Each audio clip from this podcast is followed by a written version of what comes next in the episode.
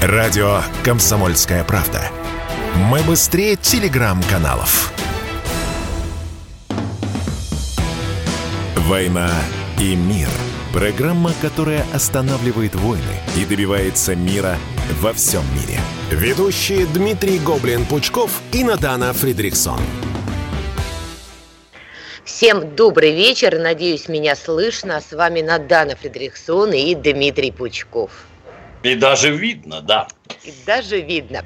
Ну что, Дмитрий Юрьевич, хочу с вами поговорить о последних событиях, которые вот буквально произошли только что у меня на глазах. По Донецку очередной прилет. Попали а вы сейчас там, да? Да, я сейчас как раз в Донецке только что вернулась вот с места, где был прилет. Это торговый центр, и я ответственно заявляю, что там не было никаких военных объектов и никакой военной техники, и самих военных там тоже не было. Как вы считаете, как долго еще Киев будет терроризировать население ДНР, которое вошло в состав России? Ну, до тех пор, пока российская армия не угомонит, никаких других вариантов нет. А Угомонить можно только дойдя до границы, где начинается Польша, Венгрия и прочее. Вот с той территории нельзя будет по нам стрелять. А какие-то половинчатые решения до тех пор, пока они стоят возле города, полгода их никак оттуда вышибить не могут, так и будут стрелять. Там масса вопросов, а кто снаряды подвозит, а как снаряды подвозят, а как Западные партнеры. Это понятно, но почему-то железная дорога функционирует, по которой везут, и по асфальтовым дорогам везут, а этого, на мой взгляд, быть не должно. Первая задача – отсечение фронта от тыла, дабы никакое снабжение было невозможно. Ни еды, ни воды, ни боеприпасов, ничего. Тогда только оно работать начинает. Но, насколько я понимаю, киевский режим пытается по-прежнему запугать население Донбасса, хотя это на самом деле довольно нелепо. После восьми лет обстрелов пытаться людей еще чем-то запугать. Но прошел референдум, Россия принимает ДНР в свой состав. То есть, получается, это прилет, это удар по территории Российской Федерации. Ну, формально еще нет, еще ж не приняли. Ну, приняли может, решение принять, но ну, формально Нет, сегодня не Госдума единогласно проголосовала, то есть, ну хорошо, на 95% де юра это уже территория Российской Федерации. И на этом фоне все громче и громче звучат предположения о ядерной войне. Даже наши американские партнеры, с позволения сказать, издание «Политика» дает обзоры, что это возможно. Как вы считаете, действительно можем дойти до ядерного удара, до обмена ядерными ударами?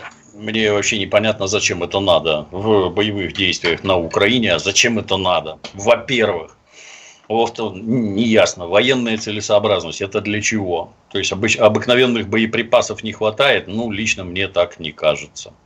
Это раз. Второе, то есть тактические ядерные боеприпасы, это советские снаряды там калибра 152, 203, они есть. Но, в общем-то, их нет в войсках. То есть это никому не надо. В, войсках их нет. И для того, чтобы стрелять подобными боеприпасами, их туда надо для начала привести. Просто так, вот я схватил тут чемодан, открыл, а там такой атомный снаряд, я как жахнул. Так не бывает. И наши дорогие западные партнеры это прекрасно знают.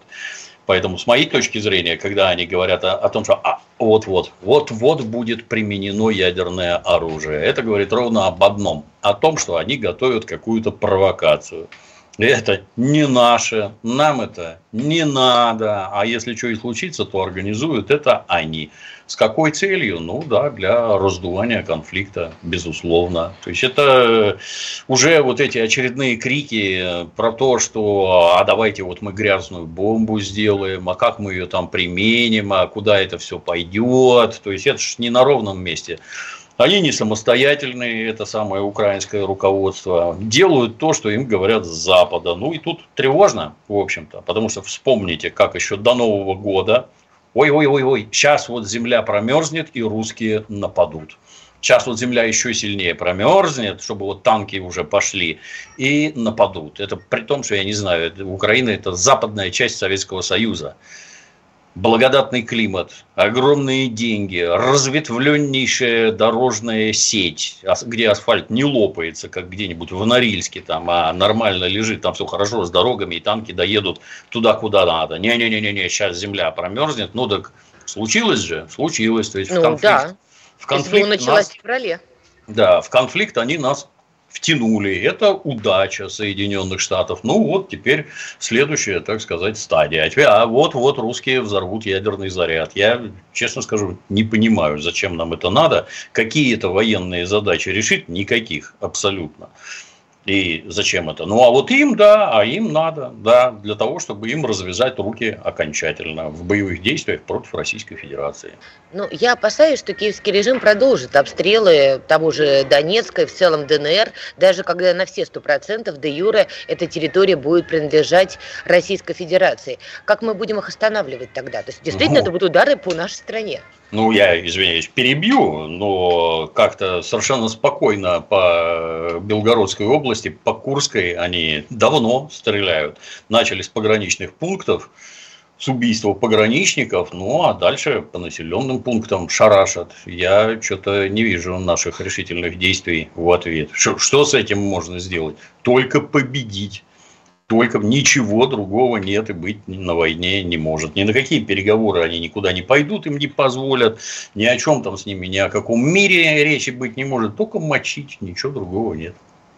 Кстати, по поводу этого, как вы знаете, вот буквально уже последние несколько дней большая эмоциональная реакция в телеграм-каналах, в социальных сетях по поводу Красного Лимана.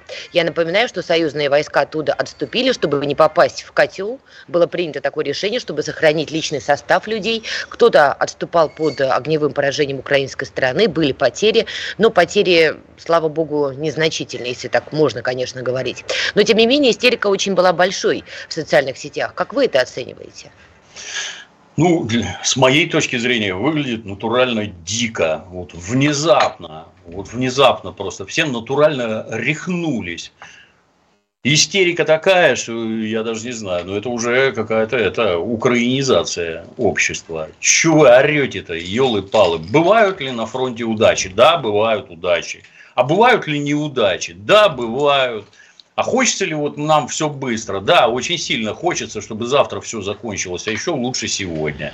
А давайте посмотрим в э, историческую, так сказать, сторону и внезапно узнаем, что товарищ Сталин, бог на земле, безусловно, да, он почему-то Украину освобождал год и месяц, если я правильно помню. Год точно. Это была Красная Армия, это лучшая армия планеты Земля. Как же так получилось, а? Могут ли у нас на фронте быть какие-то неудачи? Могут. А может быть там неправильное руководство командования? Ну и это может. Да все может быть. Ну, вопрос-то в другом. Ну а как же так? Вы что хотите сказать, что вот все плохо? Если послушать этот вой в интернете, все, остатки российских вооруженных сил уже добивают где-то у Урала. Ну что это такое? Ну хоть какой-то там, я не знаю, трезвый смысл, там, спокойствие, ну что это такое? Ну, при этом там, э, как, как обычно, на фотографии видны уши фотографа, то есть там ЦИПСО орудует вот просто там, я не знаю, как э, турбина какая-то на электростанции, все это крутится, разгоняется, здесь, понимаешь, там тотальный проигрыш, тут они в такое наступление идут, там сметая все на свете, мобилизация уже провалилась, потому что только что мы его брата привезли, ему дали тухлый пирожок и старую пилотку. Ну, ё-моё, ну, ну хорошо, ладно, да, вот если 300 тысяч мобилизуют, а вы озвучили, я не знаю, там тысячу случаев неправильной мобилизации, есть ли, есть ли там что-то неправильное? Конечно, есть,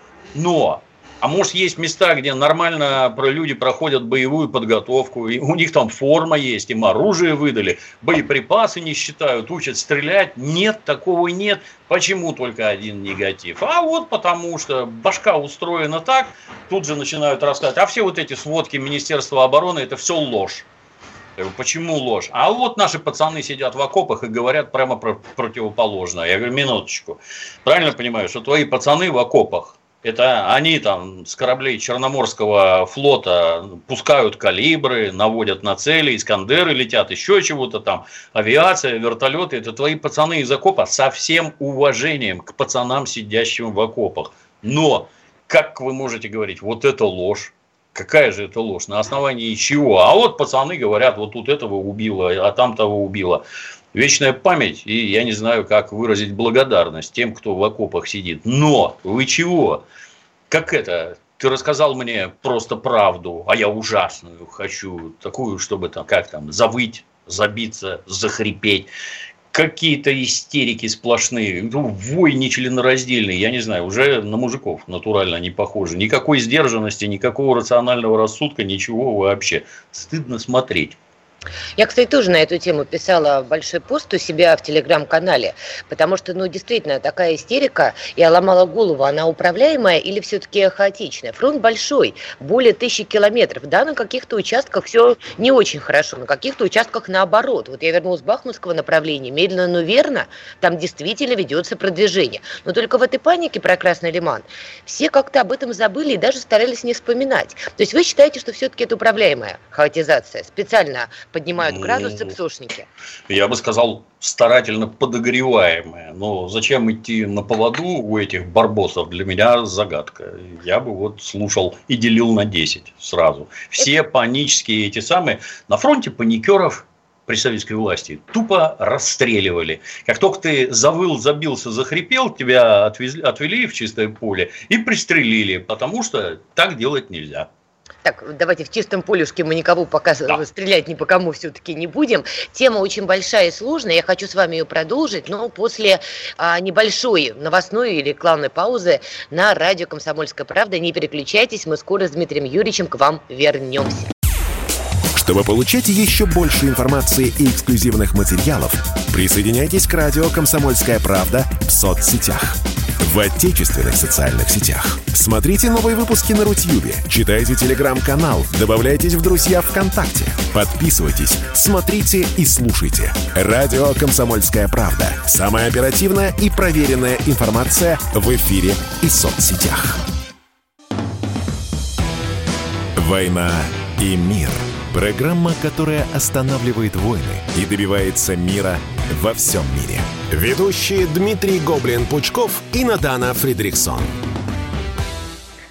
Итак, мы снова с вами, Дмитрий Пучков, Надана Фредериксон. Продолжаем обсуждать дела наши и скорбные, и не скорбные, самые разные дела, которые касаются нашей страны. Итак, до ухода на рекламу мы говорили про ту панику, эмоциональную реакцию на события в Красном Лимане. Напоминаю, союзные войска отступили, чтобы не попасть в котел для сохранения личного состава. Дмитрий Юрьевич считает, что все-таки отчасти эта паника, которая была в социальных сетях, ну, там цепсушники тоже тоже подливали керосинчика. Скажите, а вот эта вот история, когда военкоры, находясь на месте событий, помимо того, что снимают репортажи, показывают то, что происходит, действительно важная работа, когда они начинают давать советы, советы Минобороны, советы, я не знаю, там, главнокомандующему, вообще вот начинают советовать. Как лично вы это оцениваете? Это правильно или лишнее? Двояко. То есть, с одной стороны, это обратная связь.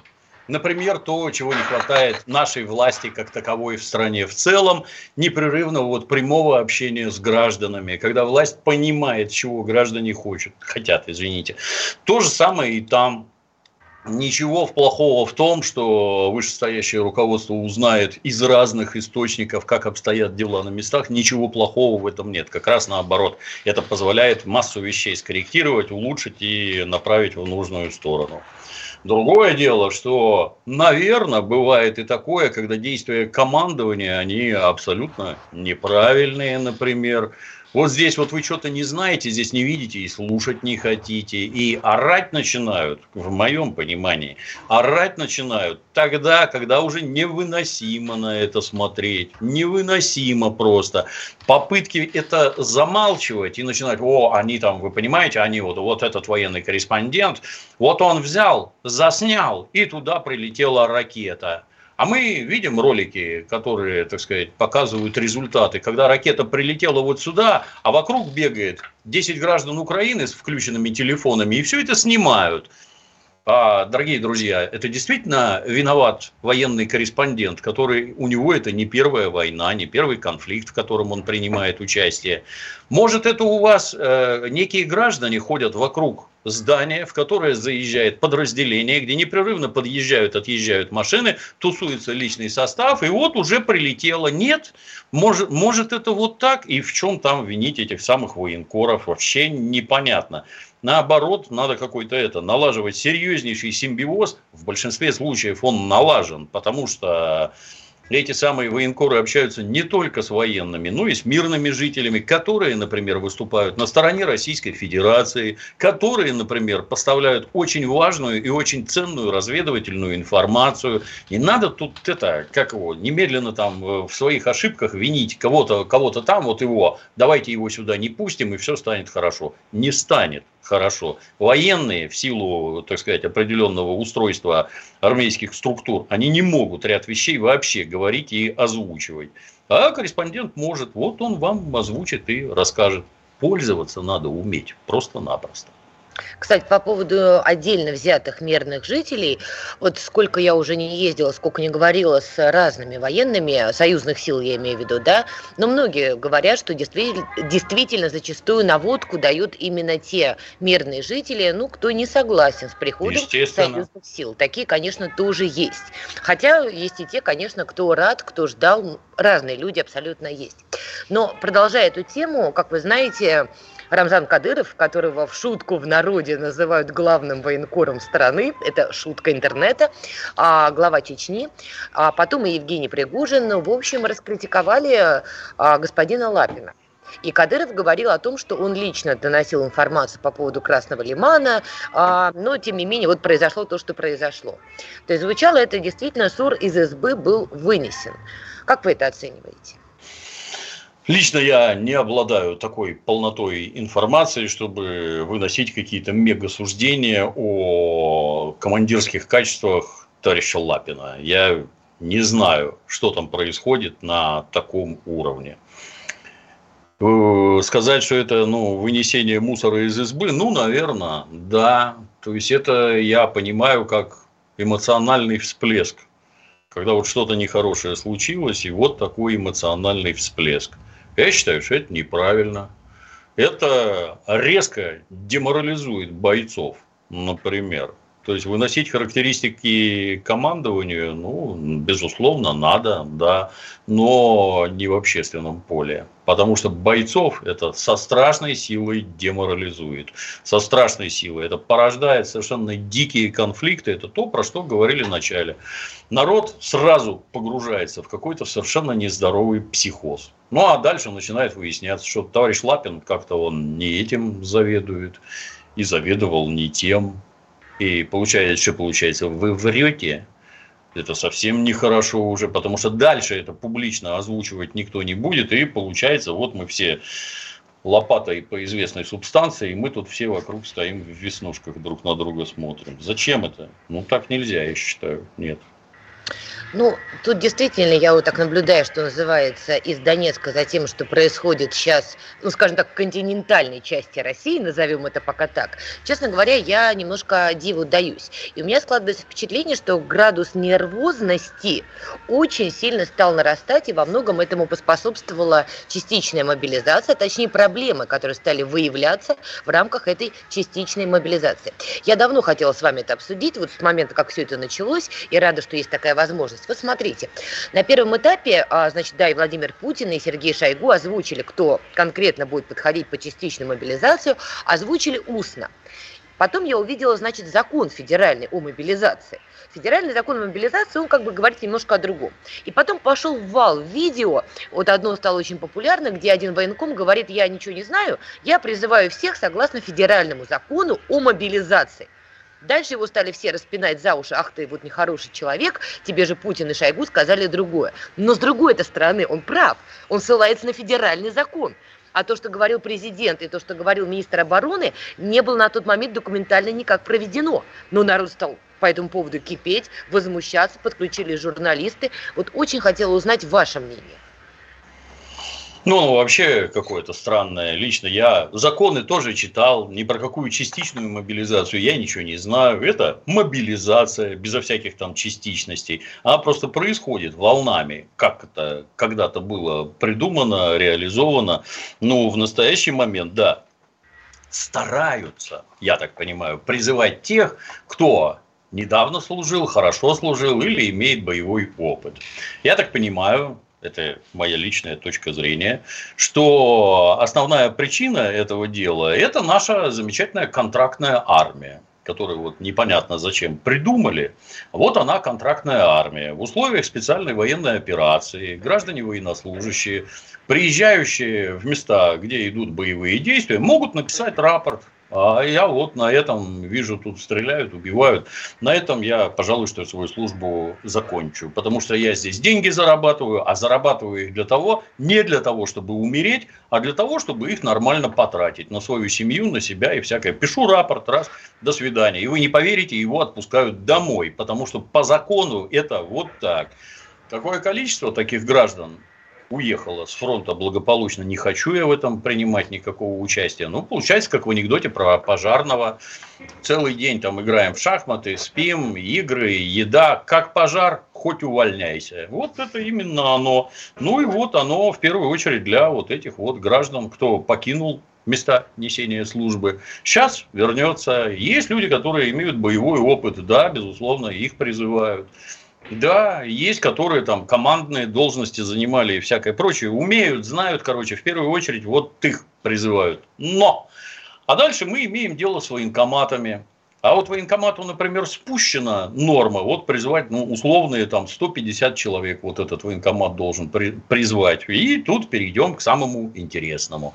Вот была когда-то у нас советская власть, в рамках которой, например, если я советский гражданин, отслужив в армии, Уезжаю куда-нибудь жить в другой город, жить и работать. Для этого мне надо выписаться в моем городе Ленинграде и прописаться, например, в городе Тбилиси. А когда я пропишусь в городе Тбилиси, мне надо пойти и встать на воинский учет по месту прописки. И только после этого меня возьмут на работу. В Советском Союзе нельзя было устроиться на работу, не встав на воинский учет. Вот нельзя и все. И это нарушение тогдашних законов. А как это выглядит теперь? Надо, да, плевать всем вообще. А вот вы, например, перенесли какую-нибудь тяжелую болезнь. Вы про это в военкомат сообщили? Нет. А сменили место проживания? Сообщили? Нет. А вы вообще ничего не сообщаете. Ни про болезни, ни про изменение семейного положения, ни про новых детей, там ничего ни о чем не сообщаете. А дальше военкомат. А у него вот 150 человек мне надо призвать. Так, так, давай, иди сюда. И все пошли сюда. Дальше начинается дикий вой, призвали не того, еще чего-то там. А вы зачем это разваливали? Оно работало нормально. Вы зачем это разваливали? Вам кажется, что вы в волшебной сказке живете? Нет, вокруг злые волки. Нельзя это ломать. Оно должно быть вот такое и должно работать. Ну, а теперь во всем виноваты, конечно, военкомы. Ну, даже как-то не смешно. Нет, но есть, конечно, отдельные военкомы, которые действительно, мягко говоря, перегибали Безусловно, палку, не проводя да. даже медосмотр людей, которых они мобилизовали. Есть кадры, где очевидно, что человек не должен был быть мобилизован ни по федеральному закону, ни вообще ни, ни почему. Действительно, есть перегибы. Я тут никого не критикую, потому что было проговорено все-таки какие-то параметры. Вернемся к этой теме после сейчас большой паузы, но мы вернемся. Есть такая профессия родину будить. И лучше всего с этим справляется Сергей Мардан. Любой человек свободен по праву рождения. Вот так Господь Бог его создал. Выбираешь черное или белое, налево пойти или направо. Мардан знает, как подбодрить слушателей. Вы будете смеяться. Мардан знает, чем удивить слушателей. Я сначала его прокручиваю в голове, анализирую, пытаюсь понять, это может быть правдой или нет. Каждый будний день слушайте в 8 часов по московскому времени программу «Утренний Мардан». Начнется мир, восстановление, и все будет хорошо. Ну, по крайней мере, на ближайшие сто лет. «Война и мир» – программа, которая останавливает войны и добивается мира во всем мире – Ведущие Дмитрий Гоблин-Пучков и Надана Фридриксон. А всем добрый вечер, кто только что к нам подключился. С вами Надана Фредериксон из Донецка и Дмитрий Пучков из славного города Питер. Дмитрий Юрьевич, еще раз давайте Добрый поприветствуем. Вечер, да, да. В рекламную паузу нашу большую почитала комментарии, и вот некоторые хотела бы озвучить. Вот Татьяна Бродсман пишет, почему критиков называют паникерами. Ну, я так понимаю, что Дмитрий Юрьевич как раз-таки говорил о том, что есть здоровая критика, а есть именно что паникеры, которые просто кричат, шеф, все пропало. И, собственно, в их числе, возможно, даже есть цепсошники. Правильно, Дмитрий Юрьевич? Да, да. Все примитивно про обратную связь. Есть какие-то нарушения, допущенные этим самым военкомом, призвали человека с каким-то там, я не знаю, букетом болезней, четырьмя детьми, еще чего-то там. Ну, явно ему там не место. Не надо вой поднимать. Есть случай нарушения. Разбираемся с нарушением? Да. Кругом горячие линии, кругом телефоны, телеграм-каналы. Пишите туда, пишите сюда. Разберемся и наладим все как следует. И вы извините, конечно, вы вот все на работе работаете. Я правильно понимаю, что все вы на работе работаете вот как часы. Вы сама безупречность. Вот у вас-то никаких ошибок не бывает вообще. Вы сама безупречность. Это же не так. Не бывает такого просто. А в родной стране, так это вообще из области фантастики. Ну, давайте как-то поспокойнее. Вот когда ситуация не разрешается, когда там атмосфера накаляется, это совсем другое. Да, возможно, там вопли, крики. А тут не успели это. Разное совершенно пишут. А вот мой муж сообщает, что он их вчера три часа на плацу заставили стоять.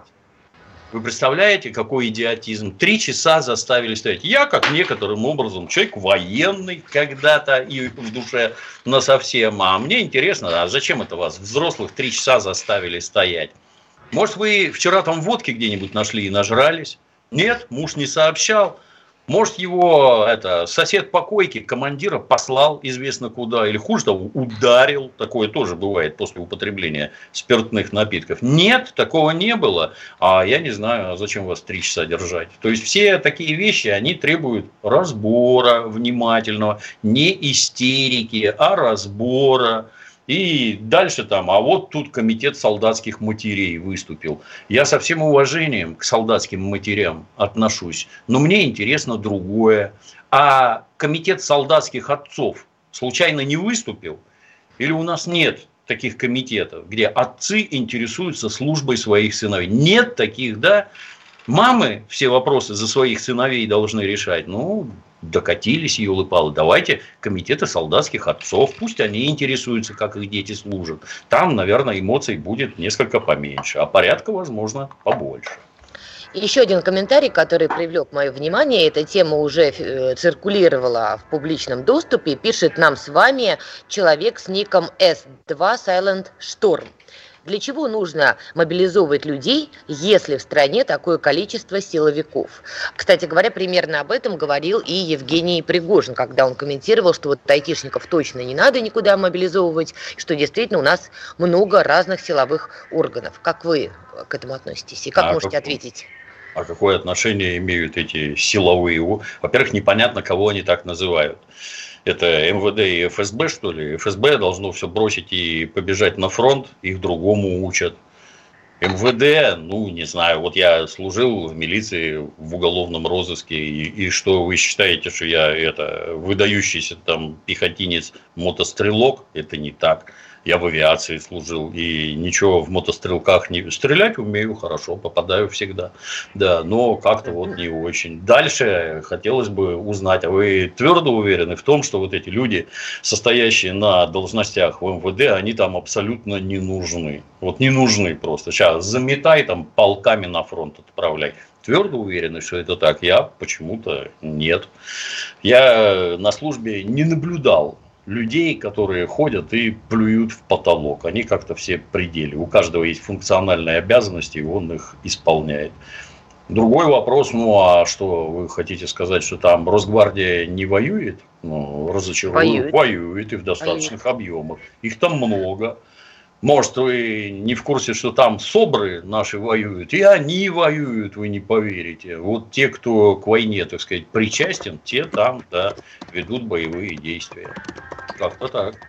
Но смотрите, вам на это ответят критики, что называется, этой теории, да, что а, согласно, может быть, не все сотрудники полиции там подготовлены к боевым действиям, но уж тем более не подготовлено гражданское население, с другой стороны, которое мобилизуют сейчас. Здесь я придерживаюсь прямо противоположной точки зрения. Вот то, что нам 30 лет в бошки вбивали, непонятно зачем, какую-то там эту контрактную профессиональную армию, ну вот, пожалуйста, боевые действия. Как контрактная профессиональная армия справляется, в ответ начинают говорить, вы представляете, там фронт протяженностью в тысячу километров и личного состава просто не хватает. А хотелось бы узнать, а о чем вы думали, когда вы такую армию формировали? Вам не приходило в голову, что вдруг образуются фронты в тысячу километров, которые надо будет держать и двигаться вперед? А знаете, как это решается? Это решается только массовым призывом на военную службу. Не вот этим вот, когда там год походят вокруг машины и поехали домой обратно к маме, а хотя бы два нормальной службы. И вот эти вот крики, о, призывников ни в коем случае туда не отправлять. А куда их отправлять? Разрешите поинтересоваться, а куда их отправлять? Или вы думаете, что это вот взрослые дяденьки там решат все вопросы? Я вас разочарую. А вот сейчас, когда ты год отслужил и демобилизовался после года, а тебя раз по мобилизации и поехал дальше, а тебе, между прочим, по-прежнему 19 лет, а ты опять поехал на войну, и чё, и чё, это где разумные решения-то? Вообще армия в России должна быть организована не так людей, которые тащат сюда какой-то бред с Запада. Вообще на пушечный выстрел подпускать нельзя. Нужны ли нам какие-то спецназы, там, подразделения вот суровых военных? Там? Да, нужны. Только армия это не они. Они решают свои задачи, а армия решает другие задачи. И в окопах, извините, сидеть будет некому. Вот с таким вот подходом. А то, что вы не тренировались там в воинской службе, ну, разочаруют, друзья. А надо было тренироваться. НВП в школе. Я, может, рассказывал такой замечательный пример, как наши программисты, эмигрировавшие в США, проживая в Калифорнии, естественно, тут же все накупили автоматов Калашникова и ездят в тиры и стреляют. А в промежутках между стрельбами они, а давай, а давай кто быстрее автомат соберет, разберет, а давай кто быстрее, там, ды -ды -ды -ды -ды, я уже не помню, сколько там, 11 секунд, 12, я, я не помню, за сколько его собирают, разбирают. Разбирали и собирали с такой скоростью, что пришел американский инструктор – наморщив лоб, задал вопрос, а это где вас научили так? В школе, сказал советский программист. Он говорит, значит, нам не врали. Да, вам не врали, нас к войне готовили, а вас почему-то нет. И вот беда пришла в дом. И что же делать? И кто же воевать будет? Расскажите, друзья. Вы это, как его, тут полное непонимание, да, контрактная армия, она какие-то задачи выполняет и в определенных аспектах хороша. Но при серьезных боевых действиях выбьют в первую очередь ее, как бы она ни была обучена. Прекрасные люди, серьезная, так сказать, подготовка, ее выбьют. А кто придет на смену? Вот они придут. Айтишник Вася и слесарь Петя. И войну доломают, если кто не в курсе, именно они а не профессиональные эти самые военные. Вот как-то так. Больная тема. Это действительно очень больная тема, поэтому я очень хотела именно с вами ее обсудить, потому что вы человек, имеющий отношение, имевший отношение к силовым органам, да и в принципе у вас очень взвешенная позиция, а я так понимаю, ситуация в стране, ну, эмоционально очень накалена, очень. Вот смотрите, вот, например, э, господин Володин посчитал, что люди, которые убегают от мобилизации, отправляясь в Грузию, в Казахстан, что, в общем, они предатели. Поясню, что он имеет в виду. Перед тем, как все начнут кричать, ах, какой нехороший или хороший Володин, да, он показал бумагу, которую люди должны подписать, заезжая на территорию Грузии, например, да, а в бумаге сказано, что ты такой-то, такой-то или такая-то, такая-то, подписываешься под тем, что Россия страна-оккупант. Я напоминаю, что у нас с Грузией была пятидневная война, когда мы останавливали агрессию Саакашвили, да, и с тех пор официально Тбилиси тупает ногами и кричит, что мы оккупанты, хотя мы признали независимость Абхазии Южной Осетии. Так, для справки, для тех, кто кричит. Так вот, господин Володин, показав эту бумагу, сказал, что люди, которые убегают от мобилизации, в общем-то, предатели, и, по сути, это считывается как сигнал, что на родине их больше не ждут. Считывается как сигнал, подчеркиваю. Это неофициальное было заявление. Как вы относитесь к этой ситуации? Я считаю, как бывший сотрудник, что прежде чем объявлять эту мобилизацию, надо закрыть границы. Это первое, что должно быть сделано. Для лиц призывного возраста границы должны быть закрыты.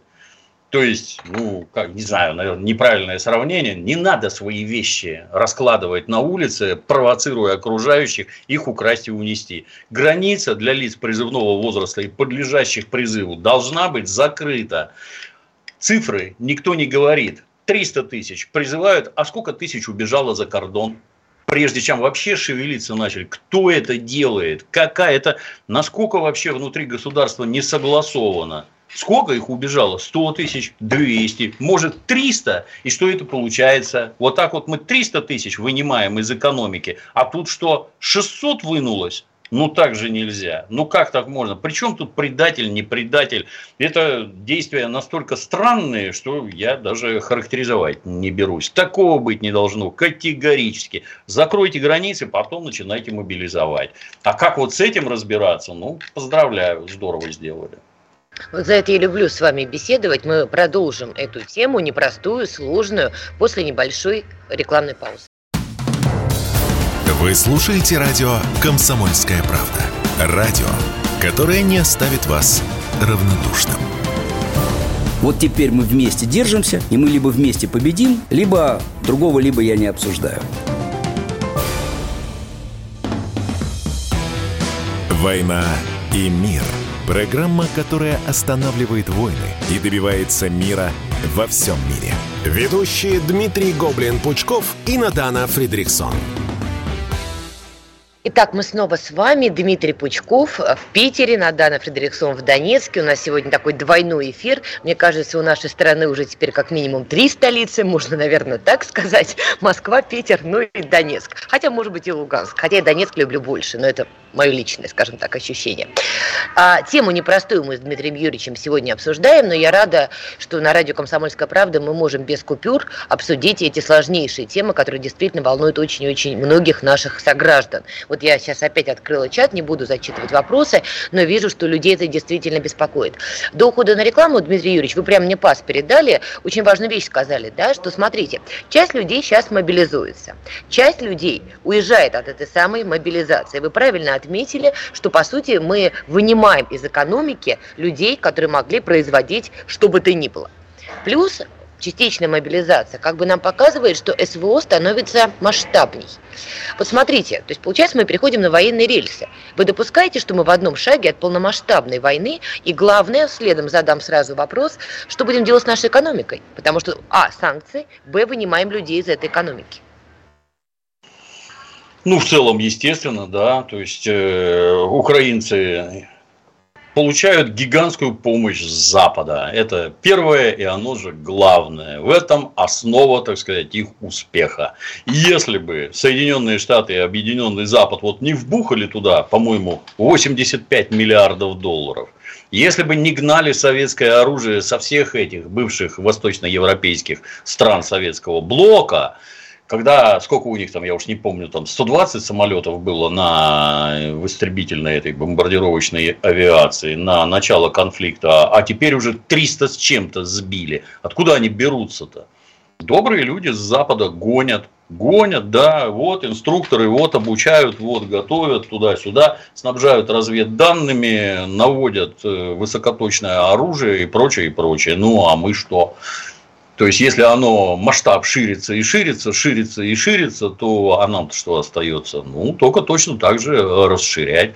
Война идет. Я, я единственное. То есть, вот эти идет вот все... СВО, Дмитрий Юрьевич, да. извините, вклинюсь. Да, да. Идет боевые СВО. действия. Боевые действия, так назовем. Ну, то, что Владимир Владимирович неоднократно сказал, что у нас есть ядерное оружие, и не надо с этим шутить, это все прекрасно, и я надеюсь, что до употребления ядерного оружия дело не дойдет, но оно все вот на грани балансирует. Хотелось бы, чтобы конфликт был решен с помощью так называемого конвенционального оружия, то есть пушки, снаряды, РСЗО, самолеты, бомбы, вот этого, на мой взгляд, должно быть достаточно. Но для этого надо прикладывать серьезные усилия. Каковых мы, глядя вот на то, что нам говорят, пока что не видим почему-то. Как так получается? Вот уже полгода идет специальная операция, а американские и французские пушки успешно бьют по Донецку. Как это так получается? То есть они вот стоят в 30 километрах все эти полгода, и мы с ними ничего сделать не можем. Так что ли? Это для всех загадка. Но Почему? мы воюем сейчас с НАТО, по сути. То есть действительно это уже факт. Это не пропаганда. Ну, оно же изначально такое с самого старта. Именно поэтому с ними и воюем. Что это придаток НАТО, обученный, вооруженный и натравленный на нас. Так вот, у меня вопрос был. Как вы считаете, мы в одном шаге от перехода СВО к полномасштабной войне с НАТО? Нет. Я, я, наверное, малость это отвлекся. Нет. Война с НАТО – это однозначно сразу применение ядерного оружия. Сразу, безо всяких разговоров. Все вот эти вот потуги Зеленского, сейчас я тут, смотрите, заяву напишу, нас в НАТО сразу возьмут. Ну, натурально клоун все-таки что да, даже Байден обалдел, там, вы, вы что такое говорите, никуда мы вас не возьмем. Да. Для вас отдельная НАТО будет, вы пока там подыхайте за наши интересы, а мы вас к себе не возьмем. Они берут именно потому, что это сразу спровоцирует ядерный конфликт. Ну, хотелось бы, чтобы конвенциональным оружием все это решили как можно быстрее. Тут э, написал некий Алексей, э, там дальше что-то по латинице, надо на не фейкуй, мы не воюем с НАТО. Позвольте, Алексей, вам все-таки напомню, что мы де юра с НАТО не воюем, де-факто мы с НАТО воюем, потому что Дмитрий Юрьевич сейчас перечислил абсолютно точно и правильно, какое вооружение поставляют страны НАТО украинской стороне. С недавних пор появились, кстати, очень такие опасные мины.